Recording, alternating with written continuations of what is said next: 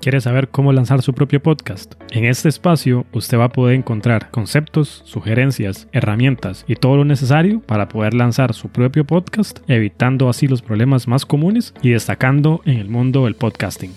Mi nombre es Andrés Brenes y comenzamos. ¿Por qué las personas escuchan podcast? Los podcasts o episodios como este que usted está escuchando son contenidos que dependiendo de lo que sea necesario, son muy específicos, dirigidos a una persona y que está buscando algún tipo de contenido específico. Los podcasts son contenidos tan populares porque tienen un contenido que nosotros mismos estamos buscando. Tal vez buscamos en Google algún tema en específico o estamos buscando inclusive en las mismas aplicaciones de podcast, podcasts que tengan un tema específico o que nos interesa. A diferencia de la radio, no se pierde la señal, descargamos el contenido en el momento que queremos mientras tengamos internet, no tenemos que preocuparnos por los datos del teléfono, muchas veces simplemente Simplemente descargamos el contenido, lo escuchamos mientras estamos haciendo los quehaceres, paseando al perro, lo que sea necesario. Entonces no específicamente es algo que hacemos directamente viendo la pantalla del teléfono. Inclusive algunas personas lo hacen mientras conducen, por lo que realmente es algo que va a ser muy, muy íntimo, muy personal. A diferencia de la radio, no se pierde la señal cuando vivíamos en el auto y no podíamos tener la señal suficiente para tener la cobertura. No hay que preocuparse por escuchar el contenido una hora específica. Como les decíamos, es en demanda, se puede pausar, retroceder reproducir a nuestra conveniencia. Sobre todo uno de los beneficios que muchos de estos contenidos brindan es que están pensados para una persona específica y ya quedaron atrás esos programas de contenido que es como muy genérico, que es muy generalista, pensado para todo público. Por ejemplo, un podcast específicamente desarrollado para amantes de los libros va a tener contenido